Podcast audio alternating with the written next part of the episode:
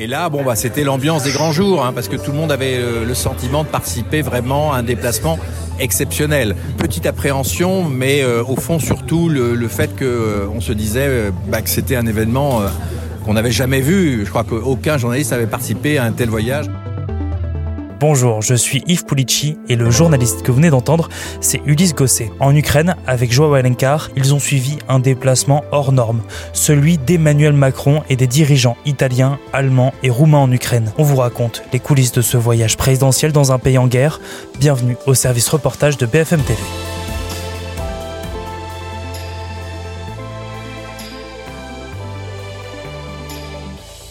Salut Ulysse, salut Joao. Salut. Salut Yves. Vous êtes où en ce moment? Alors nous sommes actuellement, on va l'entendre d'ailleurs à, à l'aéroport de Cracovie en Pologne, direction Paris, retour à BFM TV dans l'après-midi si possible. Donc là, vous, vous rentrez en France, on va refaire le fil de cette journée. Donc dans la nuit de mercredi à jeudi, Emmanuel Macron monte dans un train pour Kiev et vous aussi. Comment ça s'est passé? Ce trajet, il est resté secret jusqu'au dernier moment? Alors personnellement, moi j'ai j'ai reçu un appel de, de l'Elysée la veille du départ, c'est-à-dire mardi, euh, mardi 14 juin, euh, vers 19h, en me disant euh, euh, Ulysse, est-ce que, est-ce que tout est prêt? Est-ce que vous êtes au courant? Vous allez partir avec le président demain, donc il faudrait que vous soyez à Roissy demain à 10h40. Euh, est-ce que vous avez des équipements de sécurité? Et euh, vous partez avec Joao euh, et j'ai dit euh, bah, écoutez merci de me prévenir. J'avais eu vent du voyage mais je ne savais pas que c'était confirmé. Donc oui effectivement je suis tout à fait prêt à, à être demain à l'aéroport à Roissy. On nous a demandé de partir par l'aéroport de Roissy jusque en Pologne direction Varsovie et de rejoindre en fait la frontière euh, entre la Pologne et l'Ukraine où le président euh, lui-même viendra euh, après son voyage euh, en, en Roumanie et, et même en Moldavie. Donc effectivement, on a dit qu'on n'avait pas de, on n'a pas préparé d'équipement, pas de gilet pare-balles, pas de, pas de casque, c'était un peu compliqué. Euh, J'ai appelé Joao qui lui-même euh, donc euh, avait été prévenu.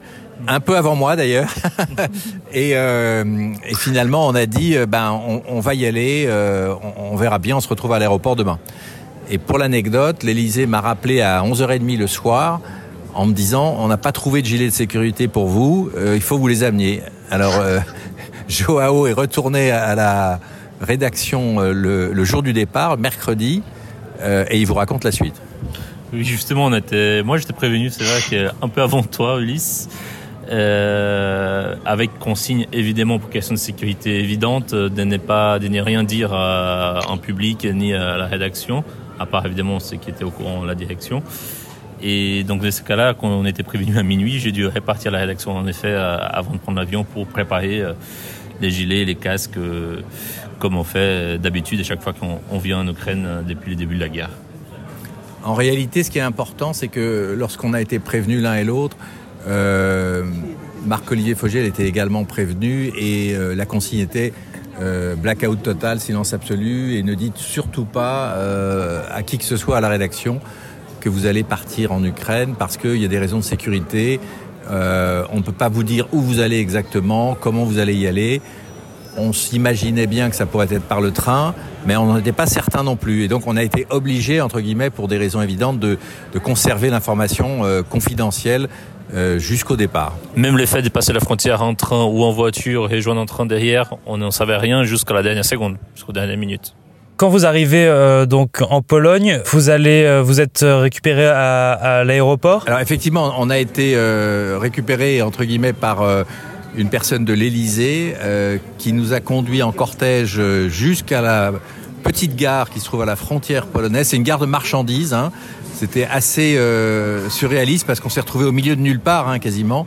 Avec un, il y avait un train garé donc au milieu de train de marchandises, il y avait un train spécial euh, qui ressemble un petit peu au, au train Orient Express hein, qui vont à Venise ou à Istanbul et euh, on, on était euh, donc sur ce sur ce quai et on nous a dit bah voilà c'est le train qui va partir pour Kiev euh, dans la soirée. On attend maintenant euh, le président de la République, bien sûr Emmanuel Macron, mais aussi euh, deux autres délégations, celle du président euh, du Conseil italien, Mario Draghi, avec ses, agents de sécurité et, les journalistes italiens, et aussi le chancelier euh, allemand qui va arriver. Et le train pourrait partir vers 21h. Et donc voilà, on est, on est arrivé là, il était à peu près 20h et la nuit a commencé à tomber. Et c'était effectivement assez, assez magique comme image parce qu'il y avait ce train au milieu de la campagne euh, et, nous qui attendions les, les, dirigeants européens et leur, et leur, euh, et leur suite. C'était quoi l'ambiance euh, à bord du train en attendant les, présidents? Les trains, disons que les trains, ils étaient divisés par délégation. Donc délégation française d'un côté, italienne de l'autre et, allemande. Un voyage hors norme en fait. Qu'est-ce qu'on, comment va se passer les voyages le lendemain? On partait pour 10 ou 12 heures de train. Finalement, c'était 9 heures de train, un peu plus tôt que, un peu moins qu'on imaginait. Et c'était une ambiance de. Veillée d'armes. Veillée d'armes, c'est ça, d'attente. On n'avait pas tous les détails le lendemain, surtout à ce moment-là encore. C'était, c'était une ambiance assez unique parce que tout le monde avait le sentiment effectivement de participer à un, déplacement hors norme, un peu comme euh, lorsque le président est allé en, Irak par exemple ou au Liban, euh, avec des conditions de sécurité euh, extrêmes. Et d'ailleurs, on a été briefé par un agent de sécurité français qui est venu nous voir en nous donnant les consignes euh, que faire en cas de, tir de but ou s'il y avait un tir de missile euh, qui euh, aurait pu perturber le voyage, qui serait tombé sur la voie ou qui aurait éventuellement atteint un wagon.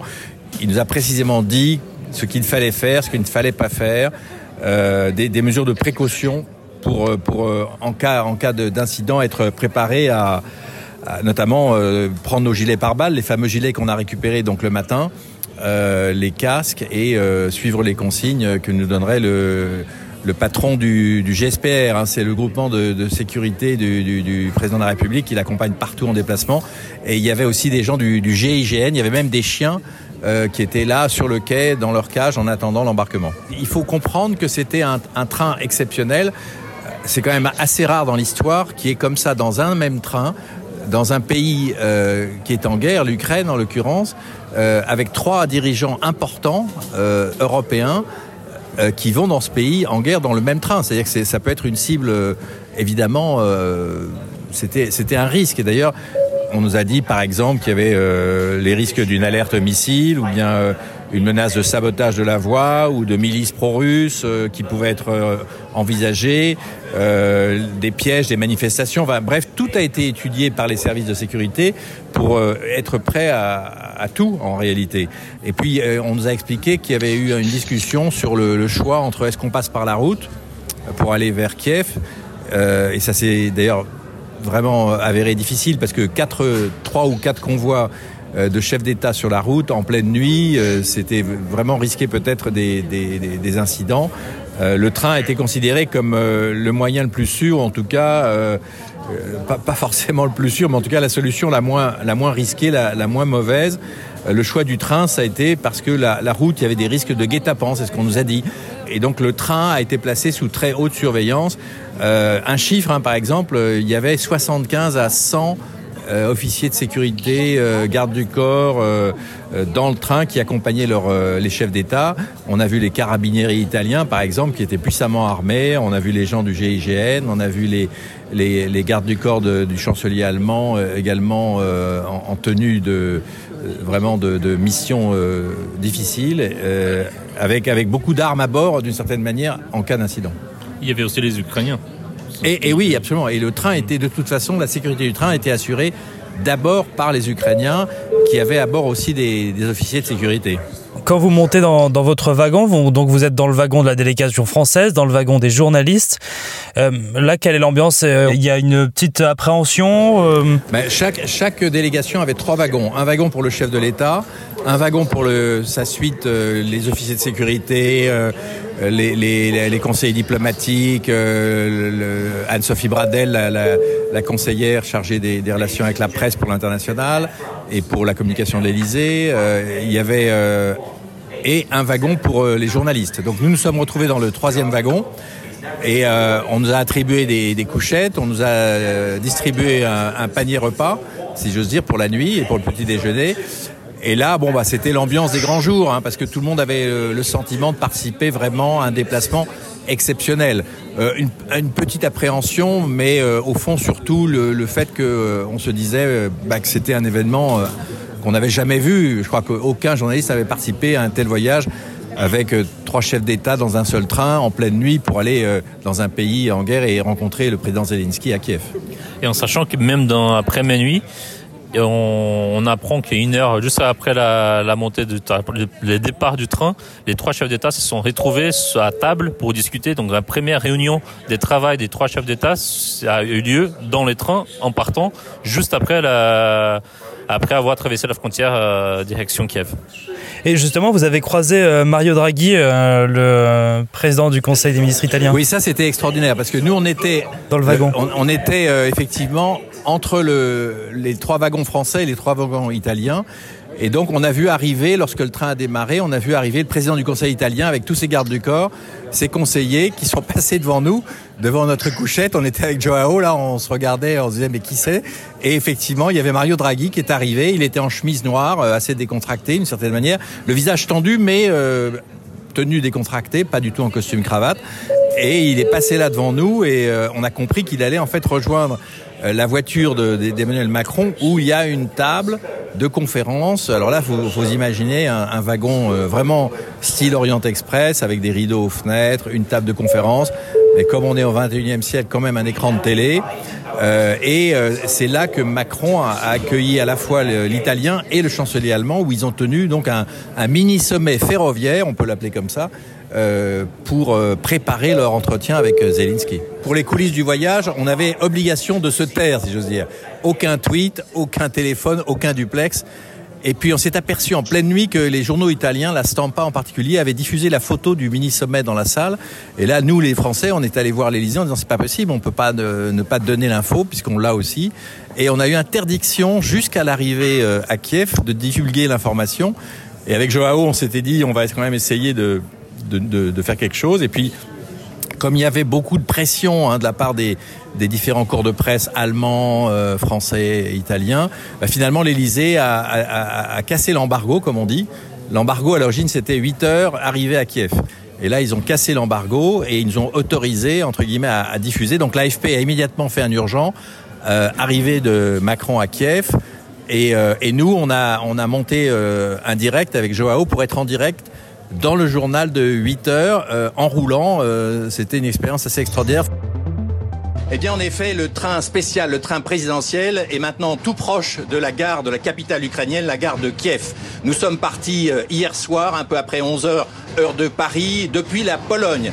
Et nous avons fait un voyage de nuit, un voyage sans encombre. Avant notre départ, un officier de sécurité nous a dit, s'il y a un tir d'obus, euh, restez calme, suivez les consignes, prenez vos gilets pare-balles et nous nous retrouvons au point de sécurité. Nous quitterons le train pour aller sur les voies et éventuellement prendre un autre train qui est prévu, un train de secours. Tout s'est bien passé à tel point que le président Emmanuel Macron a pu tenir une conférence trilatérale en pleine nuit à bord de son wagon qui a des allures de Orient Express, une conférence avec les deux autres dirigeants qui sont à bord, le président du Conseil italien et le chancelier allemand Olaf Scholz. C'était quand même extraordinaire d'être dans les trains présidentiels avec les trois chefs d'État en disant nous arrivons à Kiev avec les trois chefs d'État pour la rencontre, euh, enfin la rencontre avec Zelensky. Donc on s'apprêtait déjà, on savait qu'on allait vivre une journée, euh, journée historique. Comment ça se passe ensuite votre arrivée à Kiev? Ben Ensuite c'est la galère parce qu'on doit à la fois être à l'antenne pour BFM TV qui nous demande des duplex, on a l'Elysée qui nous dit on, fait, on peut rien dire et puis euh, il faut donc prendre la valise avec euh, les gilets pare-balles, les casques, c'est une énorme valise. Euh, il faut prendre la caméra, le pied, nos, nos, deux sacs personnels où on a mis une brosse à dents et euh, une chemise et, euh, et, et, tout ça, tout en voyant arriver Macron sur le quai. Euh, donc Joao, là, on s'est réparti la tâche. Lui, il, a, il est parti à sa rencontre. Moi, j'ai pris l'équipement et j'ai tout installé euh, sur un pilier du quai et, euh, et ensuite j'ai rejoint euh, Joao et on a on a eu de la chance parce que Macron est arrivé. On a vu d'abord passer Catherine Colonna qui nous a dit un petit mot et puis le président a eu euh, bon a vu euh, nos caméras euh, et celles de, des autres médias et, et là il s'est arrêté. On a pu lui demander bah, comment ça va, comment s'est passé le voyage, surtout euh, quel est le message que vous allez adresser aux Ukrainiens sur les quais de la gare. Donc c'était une ambiance euh, extrêmement euh, bah, exceptionnelle, enfin extrêmement particulière, avec à la fois de la tension, beaucoup de sécurité, beaucoup d'armes, et bon, quand même, on a pu faire ça. Et alors là où la beauté du geste, quand même, mérite d'être soulignée, grâce aux technologies aujourd'hui, on était en direct de la gare de Kiev pour filmer l'arrivée. Lorsqu'il est arrivé devant nous, Macron nous a dit qu'il allait aller dans un lieu un lieu de crime de guerre et euh, il a eu ce mot, il a, il a dit Irpine. Et donc on a compris qu'il allait à Irpine. Et là, on, s'est retrouvé en cortège donc pour aller euh, euh, dans, ce, dans cette ville donc qui est à la banlieue de Kiev, une vingtaine de kilomètres. Et donc c'était une ville, si vous voulez, qui était rentrée dans l'histoire parce que elle avait permis, c'est là qu'ont été bloqués, stoppés les troupes russes. Donc on est arrivé là avec le cortège et là on s'est retrouvé avec les trois présidents ensemble euh, qui, euh, bah, qui, qui, ont été amenés par, euh, par des officiels ukrainiens sur les lieux du drame, sur les lieux de la tragédie. Juste une seconde, Yves, qu'on est en train de passer la douane pour pouvoir embarquer. Et donc, Irpin, c'était un moment dur et tendu parce que d'abord, il y avait des conditions de sécurité, bien sûr, mais surtout parce que là, on a été confronté finalement à ces immeubles dévastés, ces voitures incendiés, euh, ces, ces, tirs de missiles, ces éclats de balles partout. Euh, et on savait qu'Irpin, ça avait été très dur, les combats avaient été très durs, et tout le monde a vu, si vous voulez, de façon, euh, bah, pour la première fois en ce qui me concerne, Joao, lui, avait été déjà en, en mission en Ukraine, mais moi, c'est la première fois que je voyais ce que j'avais décrit auparavant en voyant les images des, des, des, des envoyés spéciaux de, de, BFM. Et bon, c'est évidemment très émouvant. Les, les, Ukrainiens nous ont montré des images. Euh, de Irpin avant et après l'invasion. Euh, ils nous ont décrit euh, bah, les tirs, comment les, Russes euh, avaient parfois même euh, atteint avec leurs missiles des, véhicules où se trouvaient des enfants. Donc on a, on a été confronté à cette euh, réalité et, euh, donc c'était au niveau de pour nous, c'était l'image la plus tragique, la plus forte du voyage, parce que ça nous rappelait que cette guerre n'était pas terminée, alors qu'à Kiev, à Kiev, finalement, euh, quand on est arrivé, il n'y avait pas vraiment euh, de signe évident que la guerre continuait dans le Donbass ou qu'elle avait eu lieu il y a trois semaines. C'était une capitale à peu près normale euh, que nous avons découvert euh, lorsqu'on est arrivé, sauf que il y avait les convois de, des chefs d'État qui bloquaient la circulation. Mais donc Irpin, ça nous a fait basculer dans la guerre. En fait, euh, c'était un voyage présidentiel, mais là, on bascule dans ce qui fait vraiment la, raison de notre présence, c'est-à-dire euh, cette guerre qui continue et qu'est-ce que font les Européens pour essayer de l'arrêter. Et je pense que ça, on voyait même dans, sur les visages des quatre chefs d'État qui étaient présents, avec les Roumains qui, nous avaient rejoints depuis, et qu'on voyait sur leur visage, à chaque fois un visage tendu et fermé. Il n'y avait plus les, même les petits sourires qu'on pouvait avoir avant dans les troncs à la gare. Là, c'était beaucoup plus euh, ferme comme, comme ambiance, évidemment. Et on a vu, on a ce fameux pont que tout le monde a vu, le pont qui avait été détruit par, euh, les combats, et c'est ce pont détruit qui était l'un des symboles de, la situation, avec notamment, euh, on se souvient de ces images de, des, civils ukrainiens qui passaient la rivière euh, à pied, avec des grands-mères portées par des jeunes ukrainiens, ou même certaines sur des fauteuils roulants, des enfants, etc. Et ce pont-là est toujours détruit. Il se trouve juste à l'entrée d'Irpin. Et quand on a vu ça, d'ailleurs, grâce à Joao, il filmait, vous savez, en travelling. Il filmait en travelling, donc quand nous on était en direct par téléphone, et les images en direct permettaient de montrer à l'antenne euh, ce qu'on voyait nous-mêmes. C'est-à-dire qu'en en fait, on essayait de, faire vivre aux, téléspectateurs vraiment le voyage tel que nous on le vivait.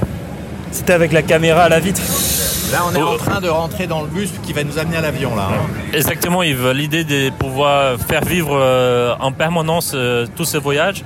Donc, pendant les trajets entre le centre de Kiev et Irpin, Ulysse, il était, euh, on était assis à côté dans, dans un van et moi, je filmais par la fenêtre à travers la vitre. Et on voyait d'abord Kiev et ensuite euh, l'arrivée à Irpin, et tout en direct, évidemment.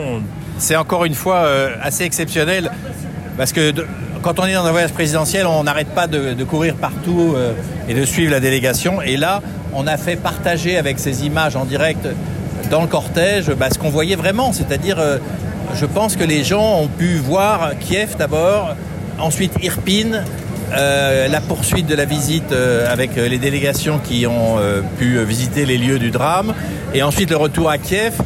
tout cela dans un, un, long travelling en réalité, quasiment sans interruption, sauf quand il n'y avait plus de réseau. Euh, qui se poursuivait sur les antennes de BFM TV. Il y a un passage qu'on n'a pas pu voir à la télé en direct, euh, c'est euh, après Irpine, après cette séquence, la fameuse réunion avec les cinq dirigeants, donc ukrainiens, français, allemands, italiens et roumains, et ensuite la conférence de presse qui était en différé. Qu'est-ce qui s'est passé?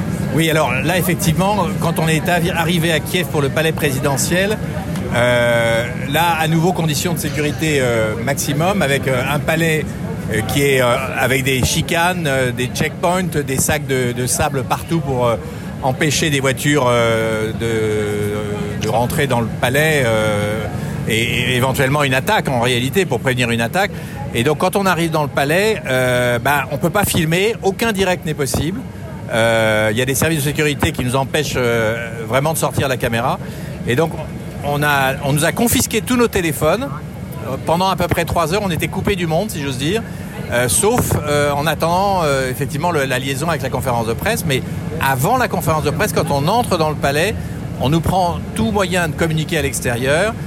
Et on nous a expliqué c'était pour éviter d'être repéré par les satellites russes. Ou, et pas de téléphone, pas de, pas de message, rien. jusqu'à la fin de la conférence de presse. Donc ça a duré près de deux heures et demie. On attendait dans les jardins du président. Ça avait un petit côté euh, salon rose de la Maison Blanche, euh, jardin des roses là devant la Maison Blanche, là où les présidents américains font leur conférence de presse. Mais donc on était là bloqués.